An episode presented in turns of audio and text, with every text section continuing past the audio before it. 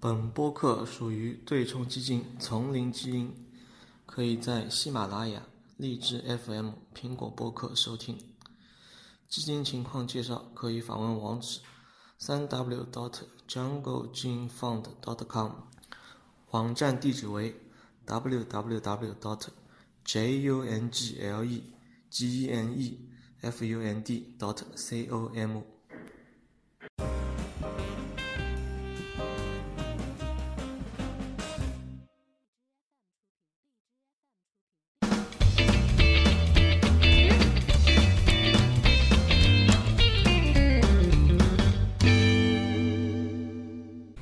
今天凌晨是 WWDC 的开发者大会，它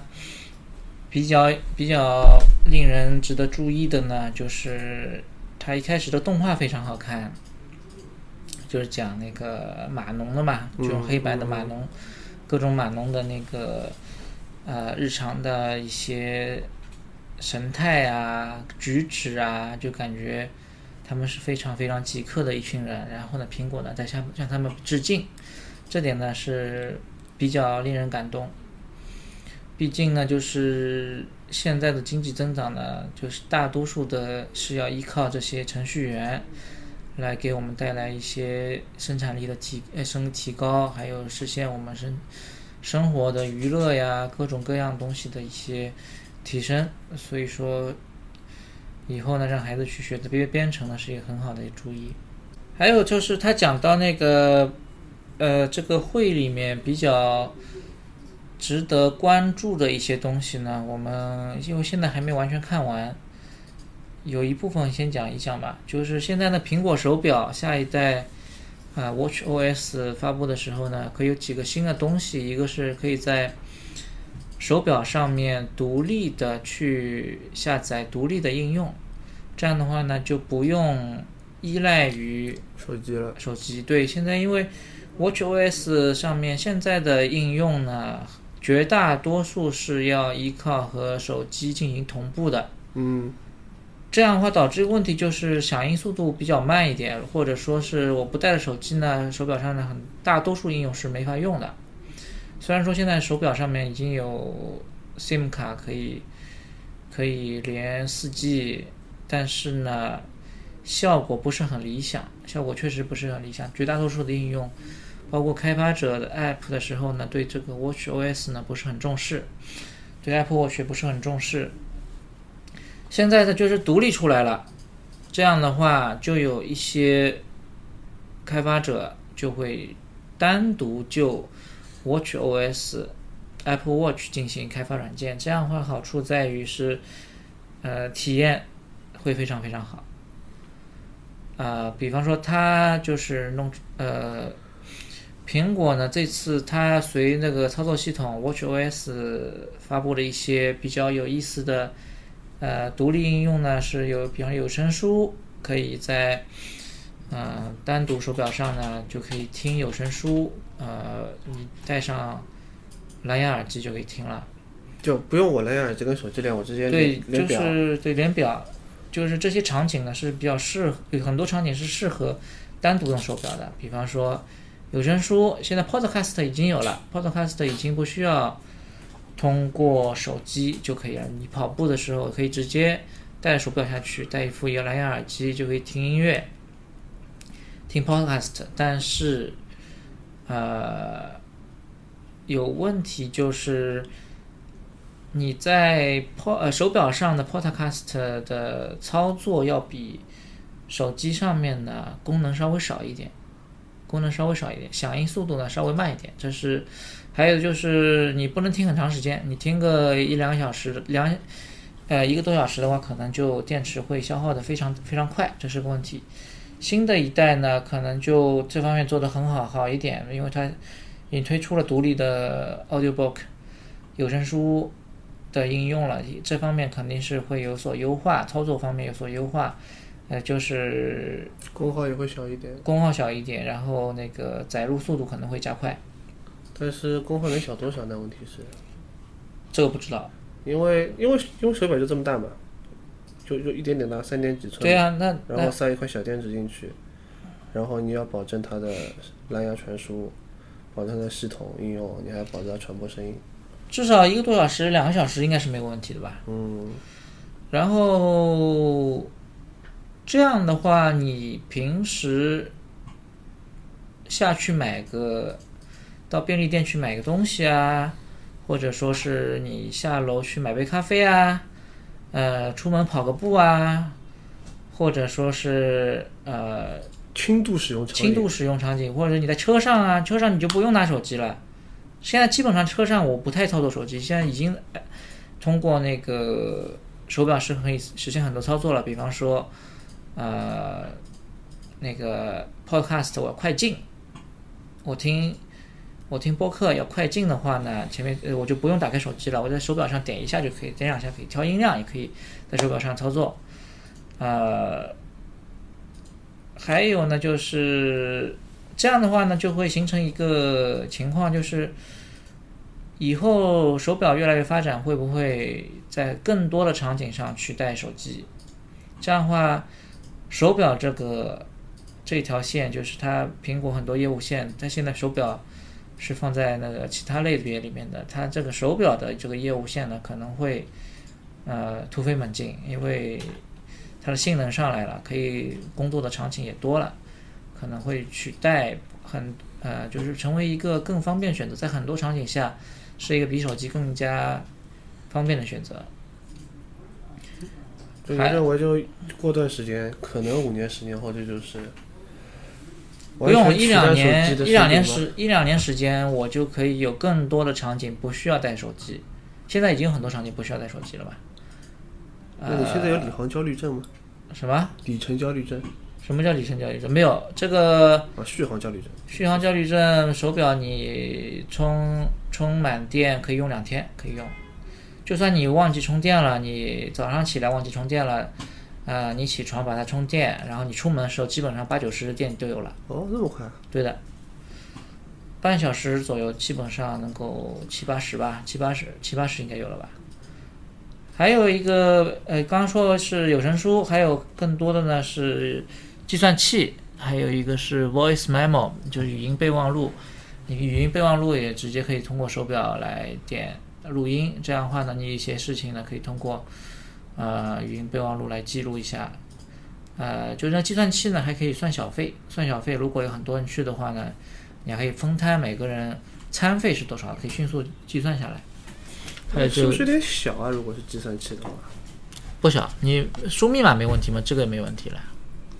否则的话，你打开打开手机，当然也也蛮方便了。以后考试作弊的新选择了。拿啊计算器对，还有就是，你可以再把它当收音机用。啊，收音机。比方说，你可以呃听呃比赛的一个实况直播，啊、就是说就是不是呃收音机就是直播类的呃声音节目可以听到，听播。听呃直播嘛，就是声音直播是可以的，就就相当于把它当成一个收音机用了，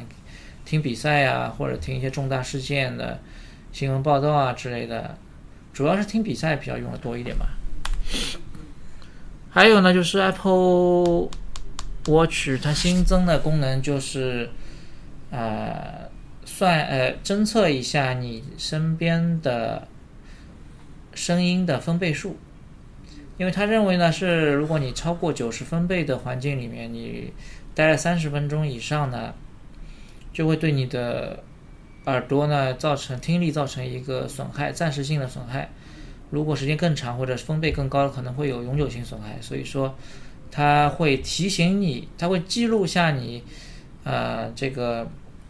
声呃周围声音的一个历史走势图。如果说超定超过一定的危险的话，它就会提醒你不要在这里待时间太长，或者是把声音关掉，这样的话保证你的听力呢能够休息一下，不受损。这个我觉得是比较好。现就是上一次呢，它是推出了心率心率的一个监测，现在呢推出了一个声音监测，就是它的这个在手表可穿戴设备上面的一个健康应用呢是不断的每年在推进的，以后可能会有更多的功能。我觉得这个点也蛮值得吐槽的。就是三十分钟以上呢，它真的是可以呃，造成一些临时性的听力损失。所以，因为听力如果损失的话呢，很多程度是不可逆的。因为，呃，小孩的听力是非常好的，但时间越长，时间越久，年纪越大，你听力越来越差了，对以后就耳背了。所以说呢，你保护听力，现在这种情况呢，保护听力呢，因为你经常塞耳机听音乐什么的，啊、或者是你去看电影啊，或者是去蹦迪，蹦迪啊什么的，其实对听力损失都很大的。这个提醒提醒功能还是蛮有必要。还有就是讲一下它那个新的 Mac 呃 Mac Pro Mac Pro 呢是前一代呢是那个著名的垃圾桶，黑色的那个垃圾桶非常牛，但是已经好多年了吧，五六年还是三七八年了吧，五六年有的，就是没有没有更新过。但前两年呢出来一个 Mac iMac Pro，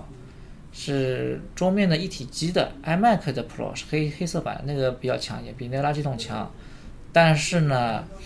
这次呢它是出了一个那个垃圾桶的升级版，就非常非常牛，说是有二十八核的那个什么至强处理器，怎么怎么样，反正很多参数都很牛逼，而且是可以扩展什么什么的。呃，他做了一个几个试验，就是展示给你看它性能多强。比方说，呃，比方作曲家他可能，呃，在作曲的时候呢，电子音乐作曲的时候，或者说是不光电子音乐吧，或者你交响乐作曲的时候，你有很多很多声部，你要单独谱曲的，但是你怎么听效果呢？就把很多的，呃，通过作曲软件把那很多很多的音轨呢，就是叠放在一起，这样话混混合在一起，混音在一起，这样的话你就会听到一些混就是交响的混音的效果。呃，平时呢，可能呃，他说作曲家呢，可能呃就十几个音轨了不起了。然后很多作曲家呢，因为他做的曲子太复杂了，他可能有两台电脑同时放十几个音轨、十几分音轨，这就二十几个音轨，然后两个电两个电脑同时放，它能够听清楚这样混响的效果是是否达到它的要求了。这次它的那个牛逼的这个呃 Mac Pro 呢，能够处理一千个音轨，放在一个一个软件里面，可以同时听一千个音轨，然后听他们的混响效果或者进行编辑，非常方便的编辑，非常非常非常非常牛。然后我看它的一个放了一千个音轨进去之后，往上下拖动的这个速度也是非常非常快，呃，卡顿几乎没有什么卡顿，所以可见它的一个性能强大的地方。那这次好像设计也是改变了，完全完全改掉了，对它致敬上一代好像是。对，有点像上一代的 Mac Pro 是个机箱性质嘛，然后像个小推车一样的，非常漂亮。对对对对而且就是它的 Mac Pro 和最新的那个显示器是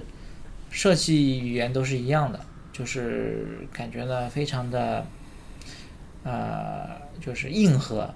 硬核，但是也是未来感了。有未来感。对，做视频的话呢，他说是编辑呃八 K 视频就非常非常厉害，它可以把三个八 K 视频放在同一个轨道上，画面里面。如果你要剪剪成那种画中画呀，或者说是呃分屏的那种画面出来的话，你可以分屏的里面都是八 K 的，让你去处理处理这个这个八 K 的这个画面应该是放在在播放的时候是放在哪个角度，然后角落，呃。呃，就是这个在以前的任何电脑和软件里面都无法实现的一个东西，这个也是非常惊人。还有它显示器呢是，呃，有非常高的一个这个叫什么叫色彩色彩的 dynamic 色彩动态，对，色彩动态就是它的色彩的包含的色彩的数量呢是非常高，呃，而且呢，它显示的分辨率达到六 K，呃，就是如果视频编辑的专业人员，他举了个例子，就是之前都是用索尼的一个东西，索尼的一个显示器是非常牛的，达到多少多少的分辨率，达到多少多少的那个色彩的一个呃一个动态范围，啊、还有刷新率啊之类的东西，呃，但是他认为都不如这台机器，这台机器呢只要好像只要六千六千多六千多美金吧。那个呢，上一代那个索尼那个呢又没有那么大，它这个有苹果这个有三十二寸，那个大概二十七寸都没有。呃，它这个呢只要六千多美金，那个要四万，以前那个索尼的要四万多，所以说呢差距非常大。性价比特别高。对的，而且呢，如果你用新的 Mac Pro 呢，能够直接插六台这个显示器，达到一亿两千万的像素，就非常非常牛。呃，然后就他觉得这个是他们的一个呃性能上极致的一个一个电脑。而这个电脑特别贵啊，对啊，低贵啊，配七万六起。对啊，贵贵就贵呗，贵嘛就是专业人员用的嘛，专业人员用的，可能现在它它本来机器就很贵，现在这个可能是性价比更高一点，嗯，显示器也性价比更高一点。对。